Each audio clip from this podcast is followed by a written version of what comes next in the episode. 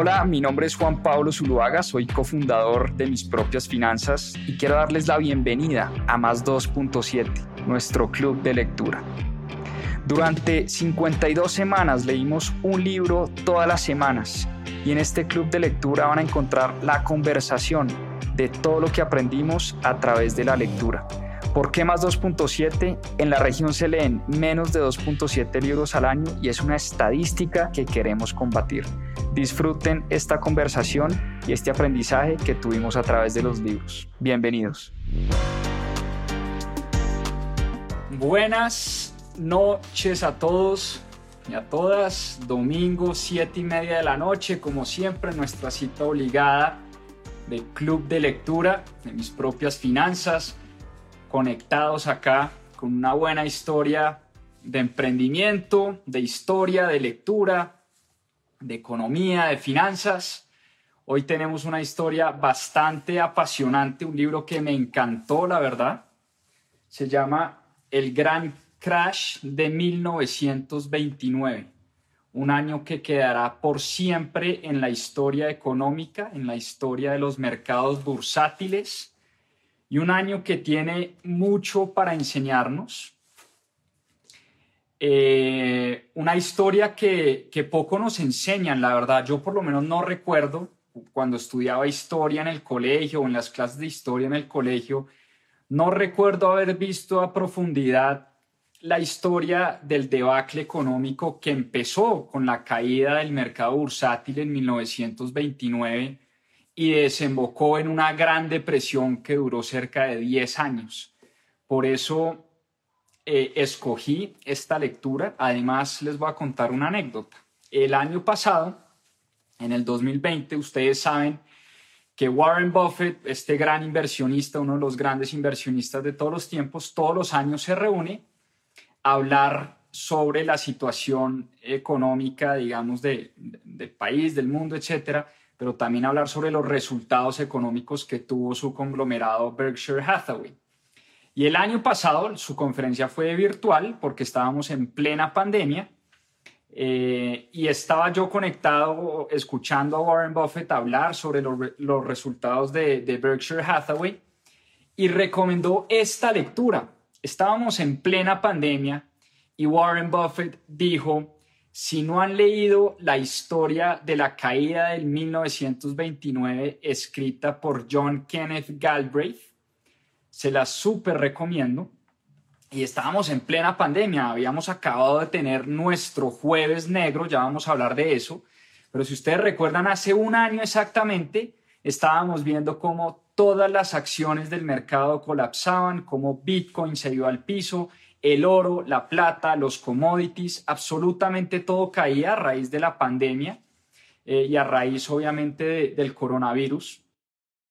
Y Warren Buffett en su conferencia recomendó este libro y por eso lo anoté, lo pedí por Amazon y lo tenía ahí olvidado en la biblioteca.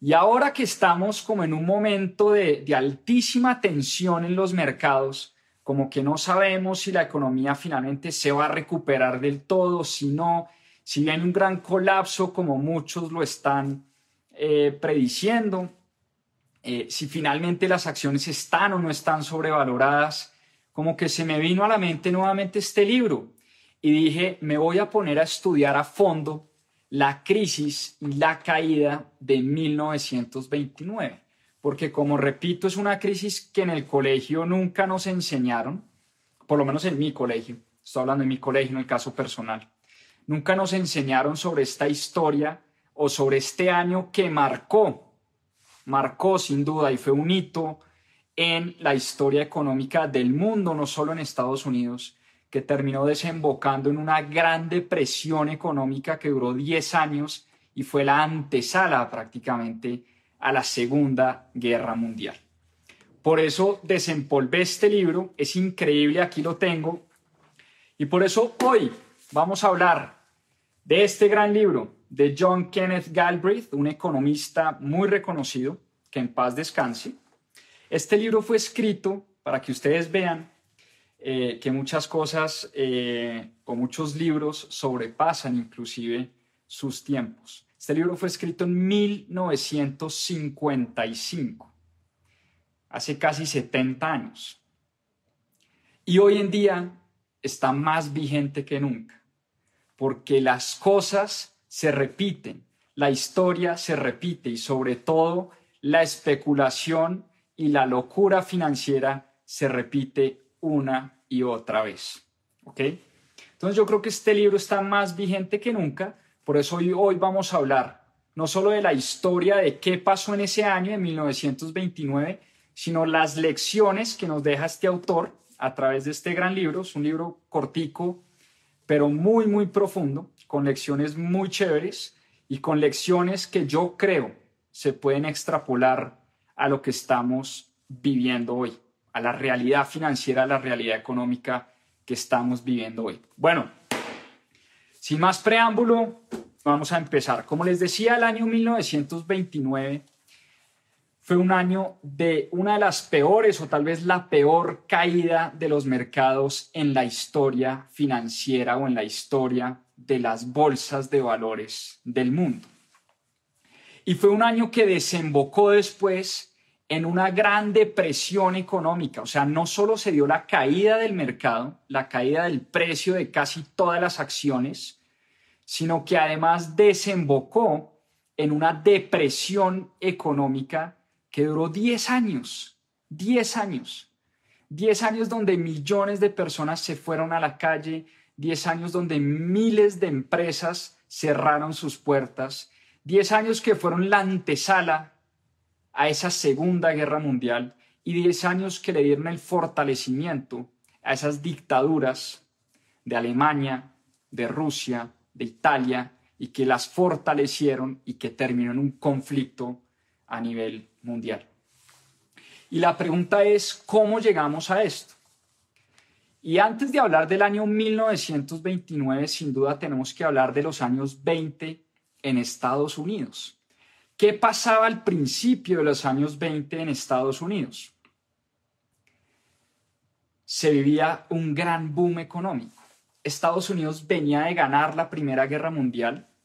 En Estados Unidos se vivía un optimismo desbordado en Estados Unidos la gente empezó a consumir a dos manos, empezaron a llegar nuevas tecnologías, se empezó a electrificar el país entero, llegó la energía, llegaron los autos, la gente empezó a comprar autos de Ford, autos de Chrysler, la industria automotriz estaba en boom. La gente empezó a comprar electrodomésticos en sus casas, algo que era un lujo, se convirtió realmente en una necesidad de cada una de las familias americanas. Se vivían años de gloria, se vivían años de full empleo, años de mucha felicidad, años donde la economía venía bollante, donde la gente estaba optimista, donde la gente venía, por supuesto, de, de, vivir unos años muy complicados de la guerra, pero donde Estados Unidos había nacido como esa nueva potencia mundial. Y por eso muchas de las cosas que empezaron a hacer Estados Unidos como un país terminaron permeándose en su misma gente. Inclusive las compras a crédito, la cultura del consumo, se empezó a desarrollar en esos años. La cultura de compro hoy para pagar mañana es una innovación de los años 20. El crédito es una innovación de los años 20. Los bancos empezaron a prestarle a personas del común para que compraran hoy, pagaran unos intereses y pagaran después lo que compraban. Una cultura masiva del consumo se empezó a desarrollar y por eso todo iba bastante bien. Y se empezó también a desarrollar este sentido de que todo americano tenía el derecho de ser rico, de ser millonario, de ser bollante, de tener una familia próspera. Eran años de mucha prosperidad, eran años de full empleo, eran años de mucha alegría.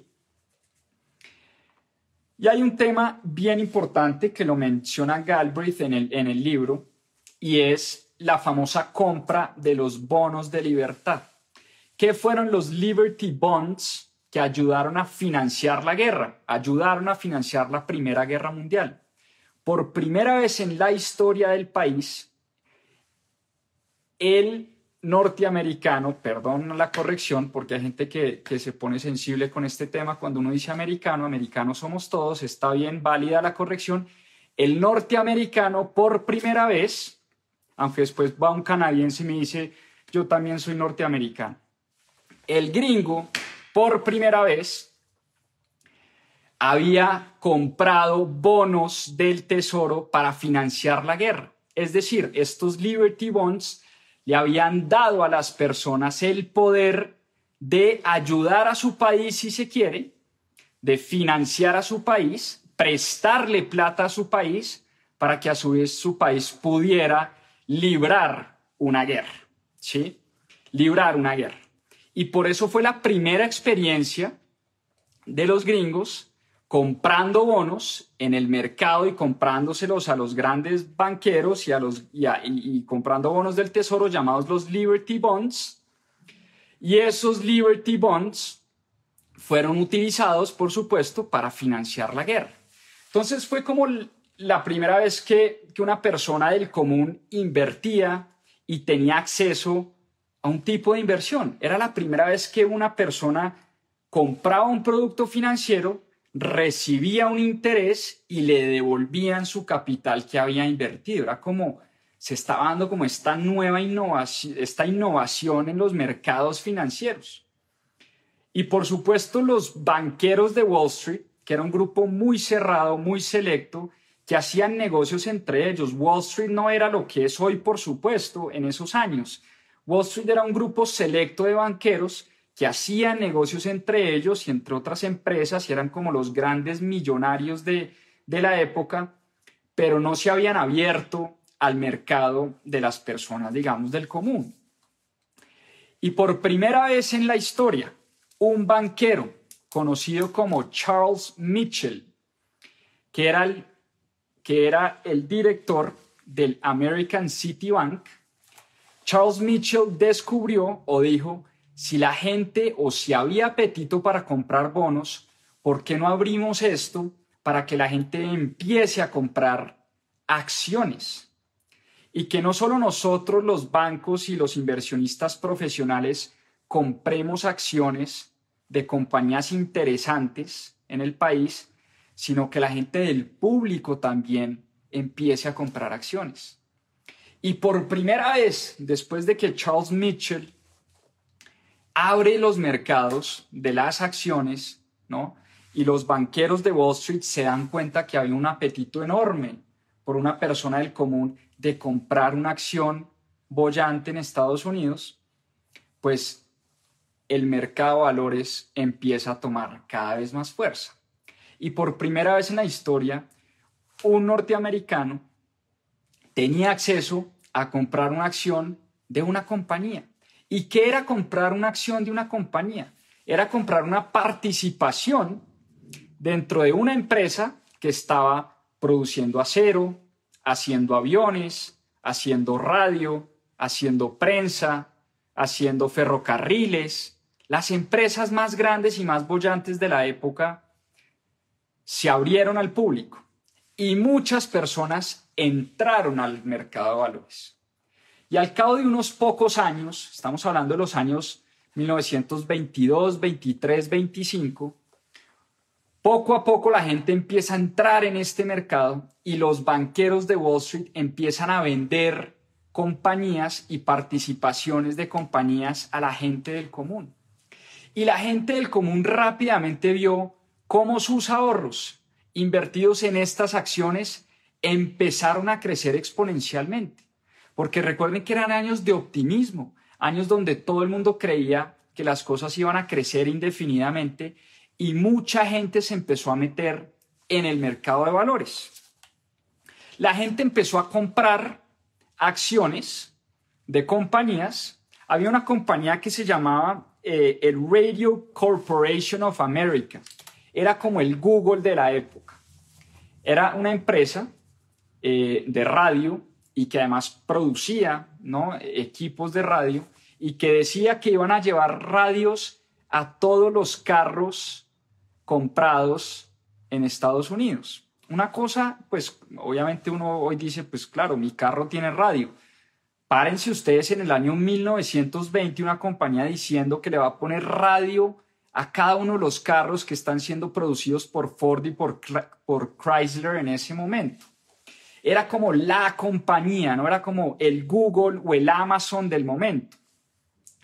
Todo el mundo empieza a comprar acciones de Radio Corporation, acciones de US Steel, acciones de General Motors, acciones de Ford, acciones de Chrysler, acciones de compañías que la gente sabía que estaban bollantes y que les estaba yendo bien. Y todo el mundo se empieza a meter, eh, pues no todo el mundo, digamos que es un mito realmente decir que todo el mundo estaba metido en el mercado de valores, pero sí más de 3 millones de personas, antes eran unos pocos, unos miles, ahora estamos hablando de millones de personas, entre 3 y 4 millones de personas metidas en el mercado de valores, cosa que antes era impensable. Estamos hablando de una población alrededor de 150 millones de personas, 3 millones de personas comprando y vendiendo acciones todo el tiempo. Para ese entonces, el peluquero, el lustrabotas, la persona, eh, ¿no? E, e, el taxista, todo el mundo empieza a oír el run run de que hay una manera de volverse muy rico que es a través de la compra de acciones, es metiendo sus ahorros de toda la vida en estas acciones que lo único que hacen es crecer y crecer y crecer. Y para darles algunas cifras que nos dan en el libro, estas acciones crecían el 30, 40, 50% todos los años. Entonces, al cabo de un par de años, yo podía doblar inclusive mi fortuna o mis ahorros o los ahorros que yo tenía. Entonces, mucha gente se empieza a meter en este mercado. Las mujeres. Las mujeres empezaron a tomar un rol importantísimo en la economía de Estados Unidos en los años 20. Por primera vez empezaban a ir a la universidad, se empezaban a educar, por primera vez un grupo de mujeres empezaba a empoderarse y empezaba a querer ser parte de este boom del mercado de valores. Tomaron un rol importantísimo en la economía americana de los años 1920, una economía supremamente machista por esas épocas.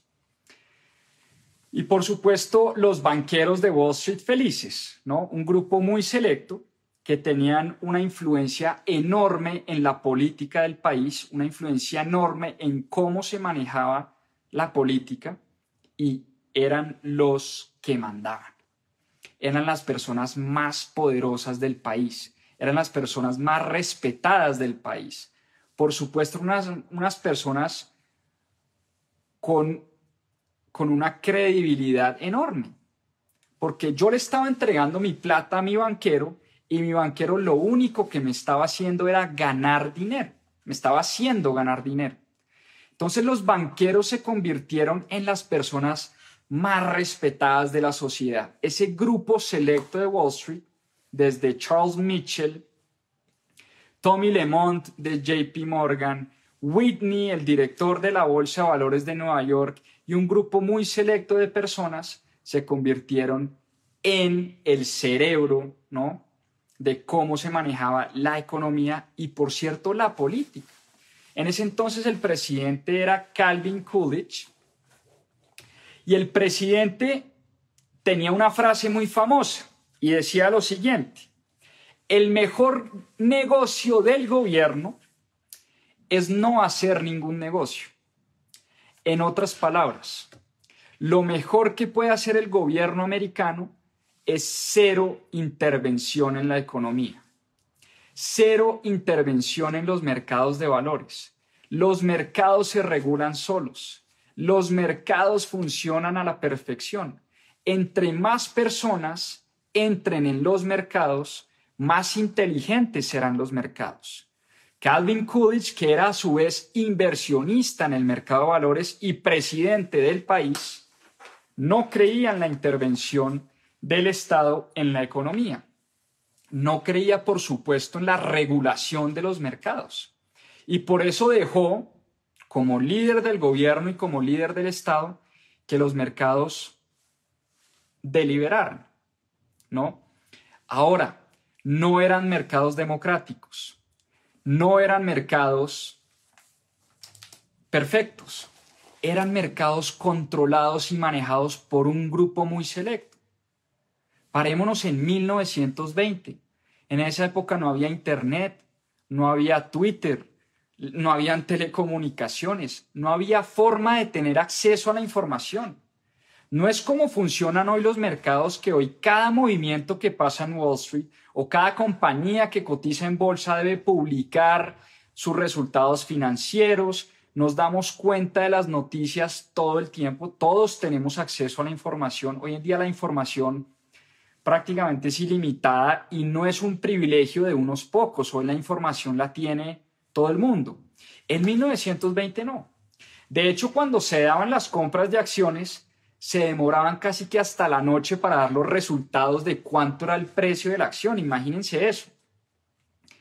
Yo compraba una acción y eso no era en tiempo real porque eran unas personas detrás en la bolsa de valores registrando todas las transacciones que se daban en el día.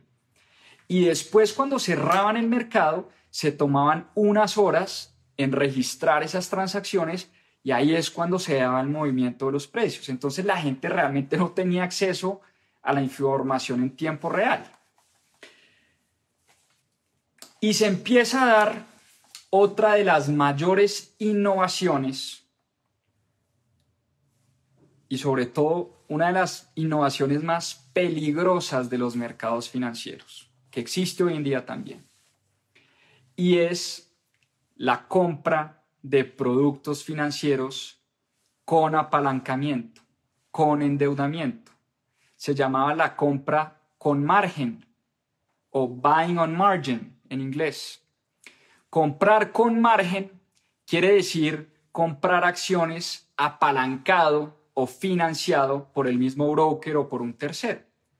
Y les voy a dar un ejemplo sencillo para que ustedes entiendan la magnitud de el poder de la deuda a la hora de comprar acciones en el mercado de valores.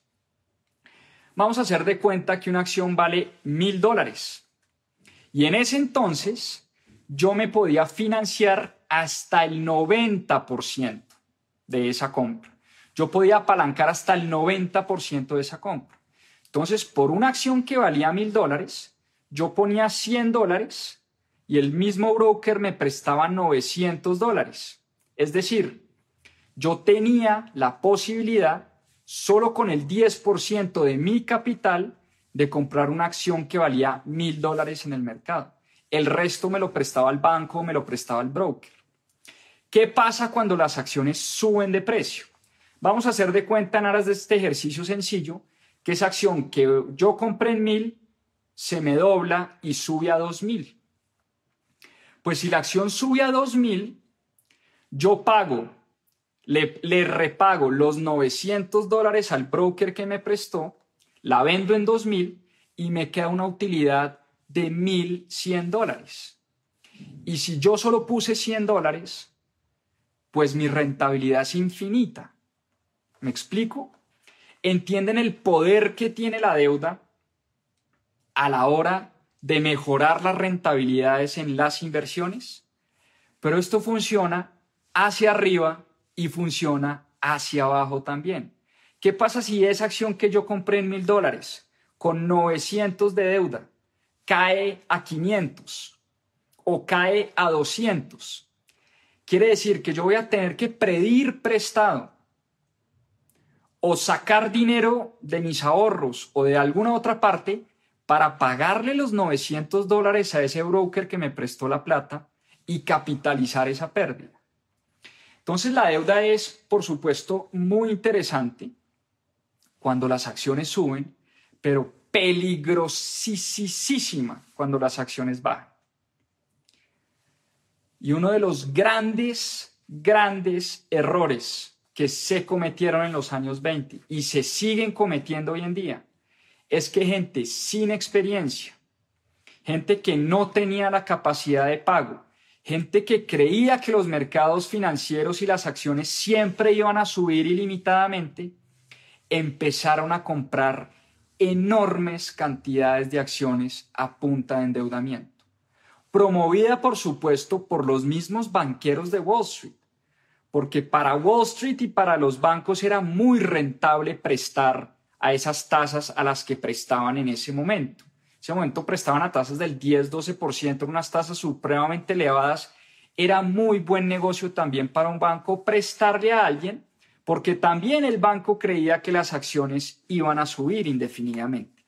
Entonces, esa compra en margen se empieza a dar de manera masiva y la gente empieza a entrar al mercado ya no con sus ahorros de toda la vida, sino con sus ahorros y la plata de un tercero, porque sabían que si se endeudaban, tenían la posibilidad, literalmente la posibilidad, de volverse millonarios en un muy corto tiempo. Era la cultura del dinero fácil, la cultura de hacerme rico al cabo de un par de años, la cultura de hacerme millonario sin ningún esfuerzo. Lo único que yo tenía que hacer era invertir en Ford en General Motors, en US Steel, en Radio Corporation, en cualquiera de estas empresas que uno creía que era, es como decir invertir en Google hoy. ¿Quién cree que Google mañana se va a quebrar? Absolutamente nadie. Y por eso la gente empieza a invertir en Google de manera desbordada, como para poner el paralelo, ¿no? Hagan de cuenta que la gente empezó a invertir en estas compañías que creían que eran omnipotentes, omnipresentes, imposibles de fallar. Y así se empieza a dar esta locura especulativa y de esto habla mucho John Kenneth Galbraith en su libro, de esa locura y esa psicología de la especulación en los mercados. Y por supuesto una especulación donde había cero regulación, donde ni el presidente de turno ni la Reserva Federal, ni los banqueros de Wall Street estaban dispuestos a bajarle, ¿no? A esa especulación, a cambiar la manera como se compraban acciones, porque ellos eran los que más estaban ganando. Y Wall Street era un círculo muy cerrado, como repito, de personas, era un círculo manejado por 5, 6, 7, 8 banqueros muy poderosos, que tenían una relación muy cercana con el gobierno. Por supuesto, a ellos no les convenía que el gobierno lo regulara y se la pasaban haciendo lobby con el presidente de turno, con el Congreso de turno, con el partido que gobernaba en ese momento, que era el Partido Republicano. Y los mercados nunca se regularon. Y aquí es donde viene una anécdota chévere del libro.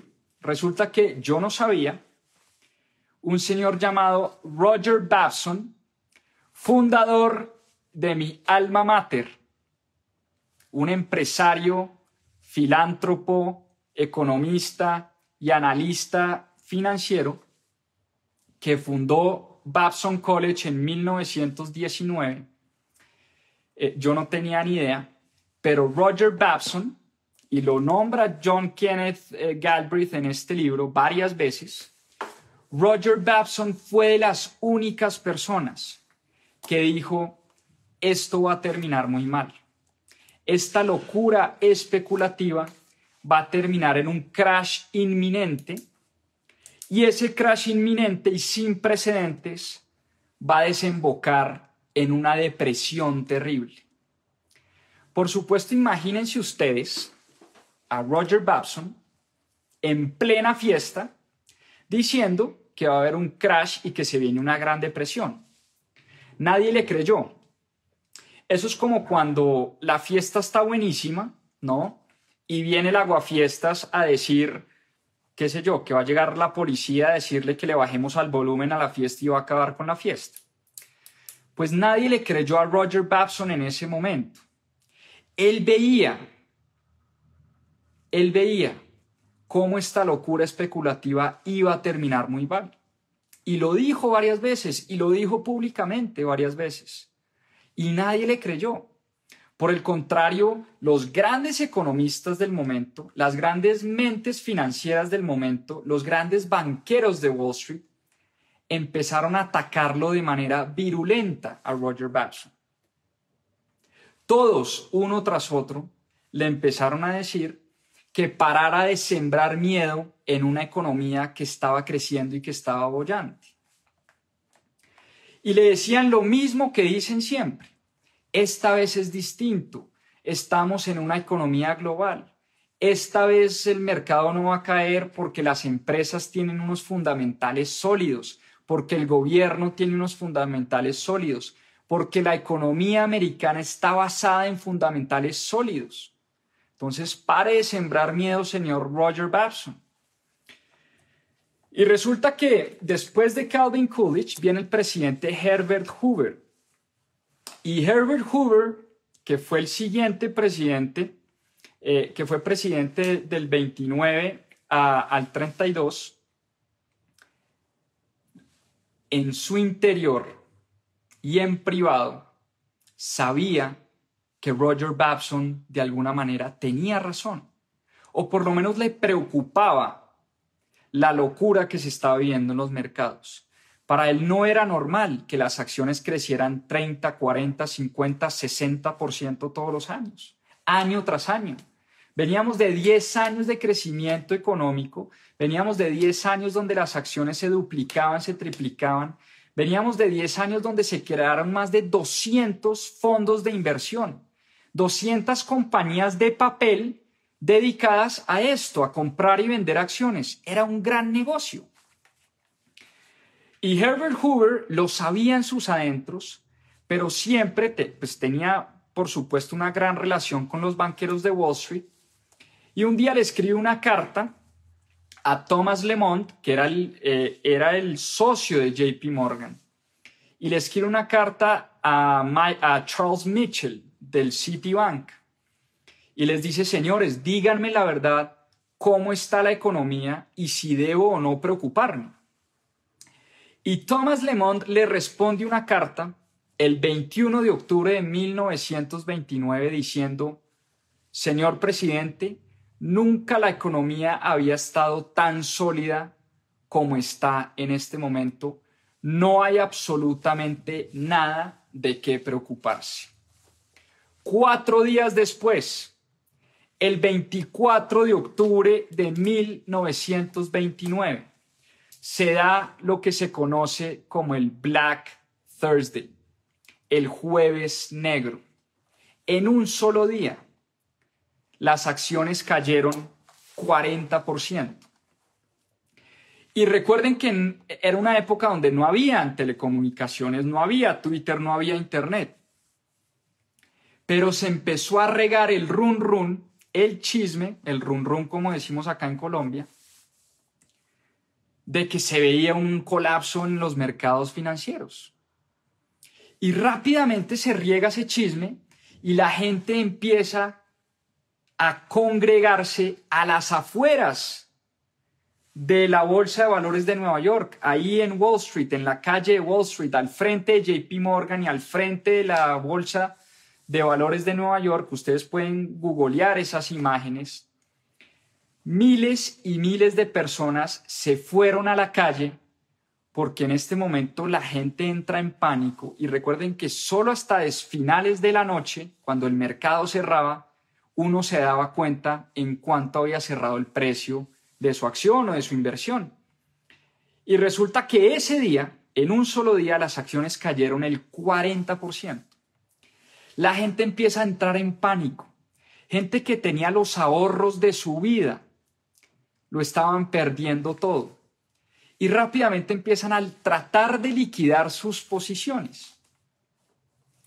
Y Mitchell y Lemont y Whitney, que de tontos no tenían absolutamente nada, se dan cuenta que se está generando un pánico inminente en la población y se reúnen ese mismo día. Dice la leyenda, dice el libro, no se sabe si es cierto o no. No, que se reunieron, claro que es cierto, pero dice el libro que a Mitchell lo vieron cruzar la calle, alguien lo reconoció y entrar al edificio de JP Morgan. Y ahí empezó toda la especulación que hacen Mitchell y que hacen Whitney en el edificio de JP Morgan. Y horas más tarde, emiten un comunicado diciendo que los grandes bancos de Estados Unidos, JP Morgan y, el, el, American City Bank, le iban a prestar al mercado dinero, se dice que fueron 250 millones de dólares de la época para comprar acciones y calmar las aguas del mercado, porque decían que absolutamente nada fundamental estaba pasando, simplemente era un pánico infundado de la gente. Y en esa reunión deciden inyectarle a la economía 250 millones de dólares y Whitney, que era el director de la Bolsa de Valores de Nueva York, se le ve entrando nuevamente a la Bolsa de Valores con plata ya de sus amigos los banqueros a comprar acciones nuevamente de US Steel, de General Motors, de Chrysler, de Ford, de Radio Corporation, de todas estas grandes corporaciones y estas grandes empresas para tratar de calmar un poquito las aguas y decirle y enviarle un mensaje a los mercados que esto era un tema pasajero, que no había nada de por qué preocuparse. Y en efecto lo lograron. Por un par de días, los mercados se calmaron y las acciones pararon de caer. Pero ya el daño estaba hecho. Ya la gente había perdido la confianza. Muchas de las personas que perdieron todos sus ahorros lo que hicieron fue contarle a sus amigos, a sus familiares, a sus tíos, a sus padres, a sus primos, y a su vez esa gente salió rápidamente a tratar de liquidar las acciones que tenían o las inversiones que tenían en estas empresas. Y cuatro días más tarde, esto fue el jueves negro, jueves 24 de octubre de 1929, el martes, el martes 29 de octubre de 1929 se da la peor caída de la historia de los mercados financieros. Se vino una avalancha de venta de acciones, una avalancha de gente tratando de liquidar sus posiciones. La gente salió a las calles a hacer fila en los bancos a tratar de sacar su plata lo que se conoce como un bank run, y es donde todo el mundo sale a sacar su plata y el banco se queda literalmente sin, sin dinero, sin liquidez, y se da lo que se conoce en los mercados financieros como un credit crunch, una crisis de liquidez, donde los bancos se quedan sin dinero porque todos los ahorradores y todos los inversionistas están sacando su dinero y por supuesto, cuando la banca se queda sin dinero, se queda sin dinero para prestar. Y ya no tenían cómo prestarle ni a personas ni a empresas. Esto es una bola de nieve imparable. Ya que Mitchell, ni que Whitney, ni que Lemont, ni que JP Morgan, esto no lo paraba absolutamente nadie. Como dice el dicho, era más fácil parar eh, un delfín en un tobogán, ¿no? O más fácil eh, parar un, avión en... Eh, más fácil parar una... Esto no lo paraba absolutamente nadie. Y se da lo que se conoce como los famosos margin calls. ¿Qué son los margin calls? ¿Recuerdan las famosas compras en margen o con margen? Compras con endeudamiento. Cuando empiezan a caer el precio de las acciones, al inversionista literalmente lo llaman en ese momento y le dicen, hey señor, si usted no inyecta más dinero, que es el famoso margin call, el llamado, ¿no? El llamado a capital, si usted no inyecta más dinero como colateral de su deuda, que garantice nuestra deuda, le vamos a liquidar su posición. Le vamos a vender sus acciones y usted va a perder o va a liquidar esa pérdida, va a capitalizar esa pérdida. Y la gente sale desesperada a tratar de buscar dinero para que no se le den esos margin calls y no le liquiden esas posiciones, pero no hay liquidez en el mercado. Entonces, todo el mundo saliendo a vender sus posiciones, el mercado quedándose sin liquidez, esos margin calls se están dando y eso es una bola de nieve que no la para absolutamente nadie. Fue un poco lo que pasó, obviamente en, unos niveles mucho menores, pero lo que pasó en marzo del año pasado. Mucha gente estaba muy endeudada, muy, muy, muy endeudada en la compra de acciones y por eso, por eso cae todo cuando, caen, cuando se dan estos grandes colapsos. Porque uno dice, oiga, pero ¿por qué la gente sale a vender el oro? ¿O por qué sale a vender Bitcoin? ¿O por qué sale a vender las acciones de Apple? ¿O por qué sale a vender las acciones de Coca-Cola? Es precisamente porque la gente sale a vender las acciones más sólidas o las más líquidas del mercado para poder cumplir con esos margin calls y no le liquiden sus posiciones. Esto fue una catástrofe de una magnitud eh, casi que inexplicable, un pánico, un pánico colectivo se llama eso, donde la gente ya no creía en los mercados, ya no creía en los banqueros, ya no creía que absolutamente nadie iba a ser capaz de frenar este colapso. Ni el gobierno, ni JP Morgan, ni Citibank, ni Wall Street, ni absolutamente nadie. Y la gente salió a vender todo. Pero cuando todo el mundo sale a vender todo, eso en cuestión de horas o en cuestión de minutos, uno pierde una posición que valía 100 dólares, eso puede llegar a caer a 2, 3, 1 dólar. Hubo compañías que desaparecieron ese mismo día. Y así es como se da este gran crash de 1929. Una burbuja alimentada por un optimismo desbordado, alimentada por un exceso de deuda, alimentada por una falta de regulación, alimentada por un mercado cero democrático, controlado por tres o cuatro grandes banqueros o grandes empresarios, alimentado por un desconocimiento brutal en cómo se hacían inversiones. Y eso fue lo que pasó en el año 1929. Pero peor aún, y es que habíamos visto caídas de este tipo en años anteriores. Y la gran pregunta es, ¿por qué en el año 1929 desemboca esto en una gran depresión, porque una cosa es que caigan los mercados, otra cosa es que esto termine en una depresión económica que duró 10 años. Es que esta caída del mercado, que continuó en el año 1930, en el año 1930 continuaron cayendo las acciones y la gente esperanzada de que viniera la recuperación, pero la recuperación nunca vino y nos demoramos 10 años en volver a los niveles económicos que teníamos o que tenía la economía en 1928. Solo hasta 1938-39 es que la economía realmente se empezó a recuperar. Y en esos 10 años hubo muchísimo, muchísimo sufrimiento.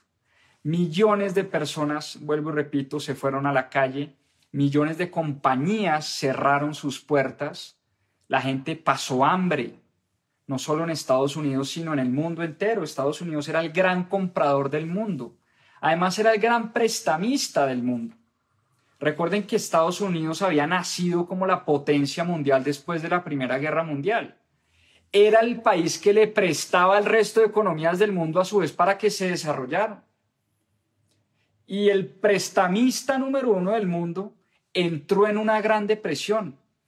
¿Qué le pasa a una economía cuando el mayor prestamista del mundo entra en gran depresión? Por supuesto, la economía entera entró en gran depresión.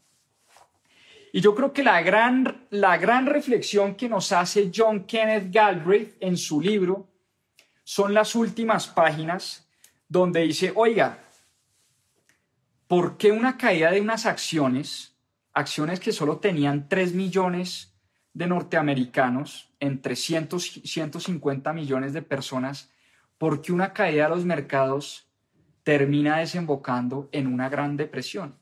Y él nos da cinco razones al final de su libro. Cinco razones. Y la principal es que la economía no estaba tan sólida como todo el mundo creía. ¿Y cuál es la primera razón que él nos da? La primera, una inequidad desbordada unos pocos millonarios y mucha gente sumida en la pobreza. El 5% de la población tenía el 80% de la riqueza en 1929. Primera razón importantísima y fundamental. Ahora empiecen ustedes a pensar si se les parece a lo que estamos viviendo hoy en día, casi 100 años después. Empiecen a hacer esas preguntas, que fue la reflexión que yo me hice leyendo este libro. Segunda razón, una pésima estructura corporativa. Unas empresas y unos conglomerados se empezaron a crear estas empresas holding que todo lo, todo lo dominaban, ¿no? Y eran dueños de absolutamente todo, digamos, del sistema ferrocarril, de la producción del acero, de la radio, de las telecomunicaciones, de, de la aviación. Y empresas que empezaron a, digamos, eran, eran estructuras corporativas de combinación entre muy malas empresas y muy buenas empresas, donde las muy buenas empresas empezaron a financiar a las malas empresas y eso terminó volviéndose un zancocho muy malo para la estructura corporativa del país. Lo tercero, una pésima estructura bancaria, ya lo vimos, un poder concentrado en unos pocos bancos, un acceso limitado a la información, unos banqueros que tenían todo el poder sobre la política del país y sobre los presidentes y la gente que mandaba en el país. Pésima, pésima estructura bancaria, cero democrática, cero democrática y una estructura que permitía la alta especulación inclusive no de la gente del común, de los mismos bancos que se inventaron estos fondos de pensiones que por supuesto terminaron supremamente mal. Cuarto, una balanza de pagos muy desigual, ya lo vimos. Estados Unidos era el mayor prestamista del mundo y era el mayor exportador en ese momento del mundo, pero se empezó a generar, digamos, una concentración nuevamente de poder en una sola nación y en un solo país. Y los países del mundo se empezaron a cuestionar eso. Mussolini en Italia se empieza a cuestionar eso. En Rusia se empiezan a cuestionar eso. Hitler en Alemania se empieza a cuestionar eso. Muchas economías y muchos tiranos del mundo se empezaron a cuestionar a cuenta de que Estados Unidos va a poner ahora las reglas.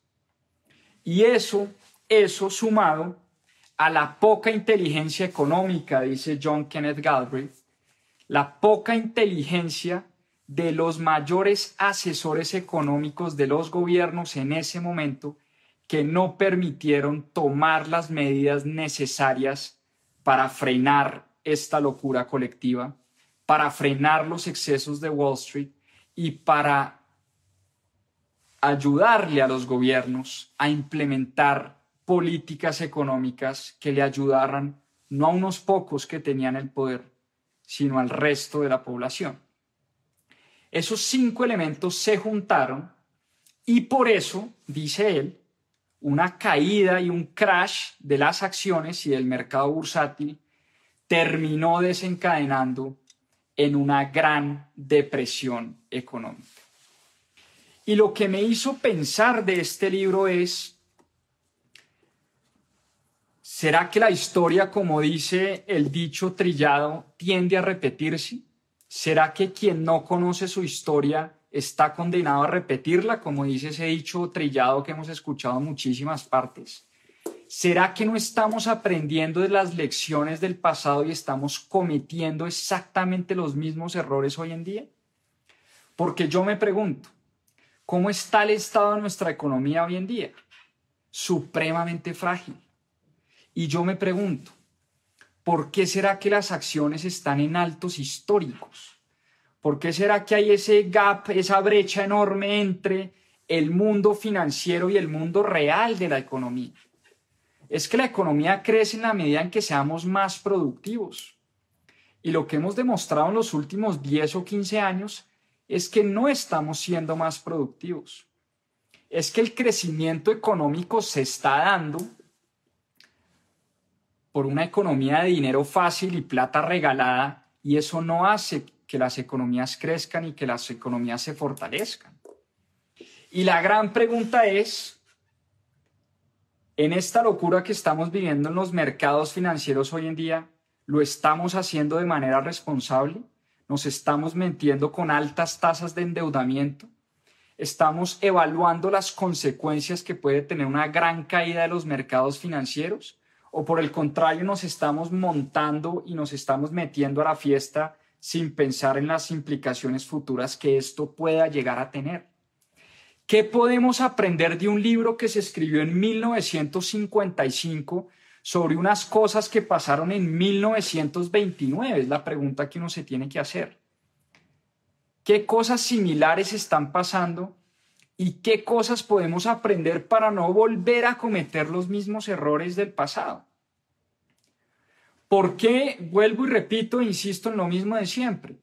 ¿Por qué no nos están enseñando este tipo de historias? ¿Por qué no nos están enseñando a analizar la historia del gran crash de 1929 y si hay algo que podemos aprender a la hora de invertir hoy en los mercados financieros? Yo no tengo ni idea, yo por supuesto no tengo la bola de cristal y por supuesto a nadie le deseo y a nadie le auguro una caída inminente de los mercados porque eso lo único que haría es poner a mucha gente en la calle y poner a mucha gente a sufrir.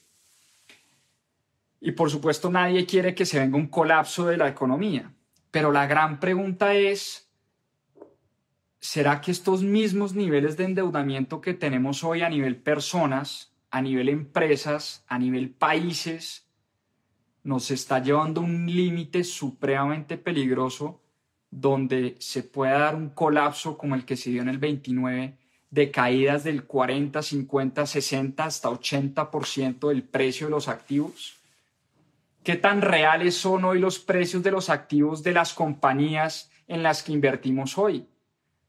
¿Será que esos precios están soportados en las ventas, en las utilidades, en los márgenes, en las buenas estructuras corporativas, en los buenos liderazgos, o por el contrario, es un mercado que está soportado simplemente en unos dólares que se imprimen a dos manos, pero que no tienen fundamentales serios y sólidos. Esas son preguntas que uno se tiene que hacer todo el tiempo antes de meterse a invertir y antes, por supuesto, de meterse a hacer locuras que uno no sabe y uno no conoce. Yo creo que este libro nos invita muchísimo a la reflexión y aun cuando fue escrito en 1955, son muchas las cosas que podemos aprender, son muchas las lecciones que nos deja este libro y son muchas las lecciones que nos deja la historia.